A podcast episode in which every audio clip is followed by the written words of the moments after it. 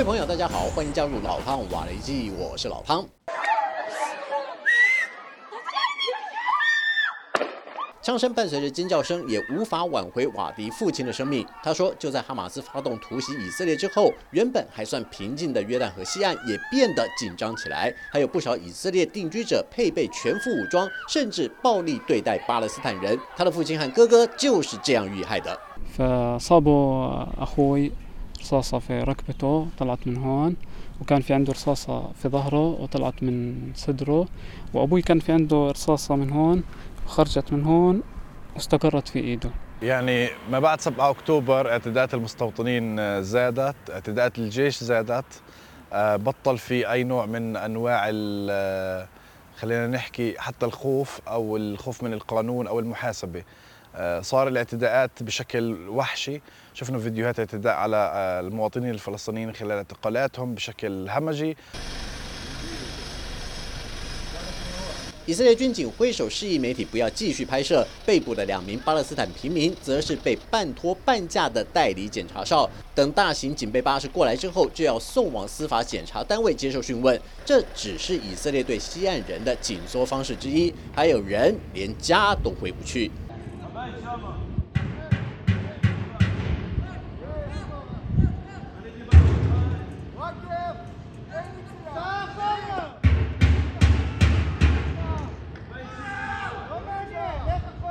كنا نخدمهم بنكنس لهم بننظف لهم. كنا في عافية في البناء كنا في المطاعم كنا في الأسواق. في كل شيء نشتغل بأرخص الأثمان.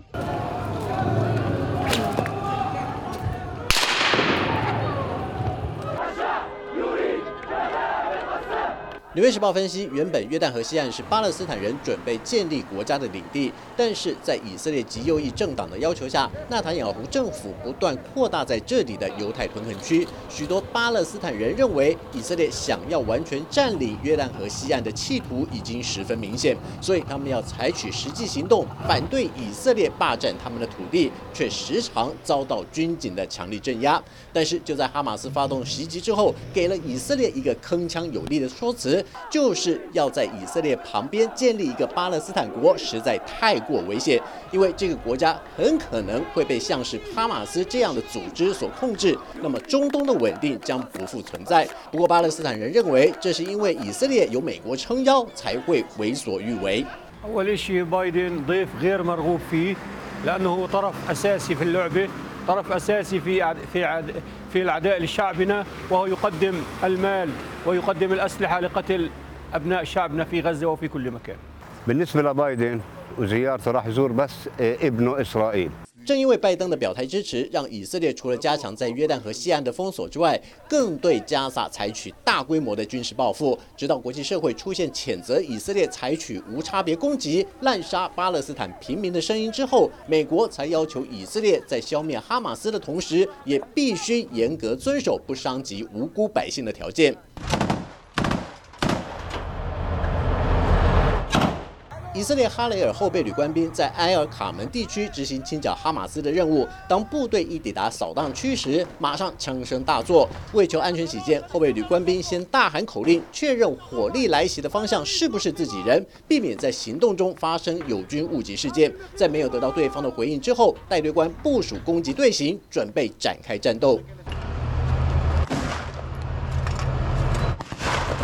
直到接敌之后，以色列部队才发现对手的火力也很凶猛。这时候就有劳坦克部队来帮忙，一炮让敌火安静下来。哈雷尔后备旅宣称，部队在这个地区除了歼灭部分哈马斯民兵之外，也摧毁了至少一座观察哨所和多处隧道竖井。另一支由空降突击预备役官兵所组成的第五五幺旅，也在加萨的地面行动中多有斩获。不但发现哈马斯把一所幼儿园当成军火库之外，更查扣了大批武器弹药，而且都是哈马斯自制的成品。 You can see here the tubes that they are made in. It has the symbol of Hamas.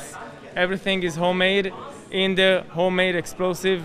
workshops inside the Gaza Strip. Uh, it's something with uh, high meaning of uh, technical research, and they bring it over here. We research it and then to do some experiments.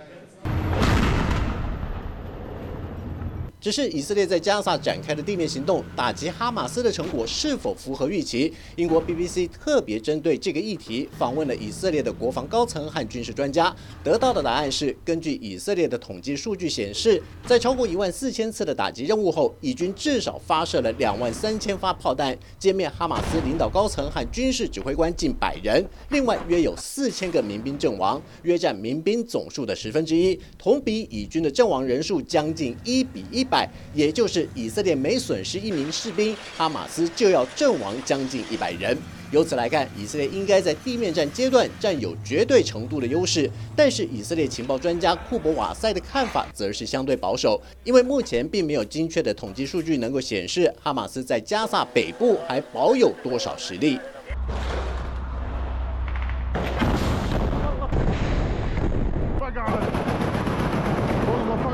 毕竟，连以色列军警和情报部门也不敢保证有没有哈马斯民兵变装混入南撤的巴勒斯坦百姓之中。一位不愿透露姓名的防御部门高层人士表示，随着需要确认的哈马斯地面目标数量越来越少，对以军来说应该占有相对的优势。不过，这位高层也强调，在加萨如此复杂又狭窄的城区内，为了避免遭受哈马斯的伏击，以军有可能不会采取扫荡每一个区域的战斗形式，而是打击情报。明确的哈马斯据点，尽可能削弱他们的军事力量，让这支武装团体再也没有能力袭击以色列。好了，就到这里，我们下次见。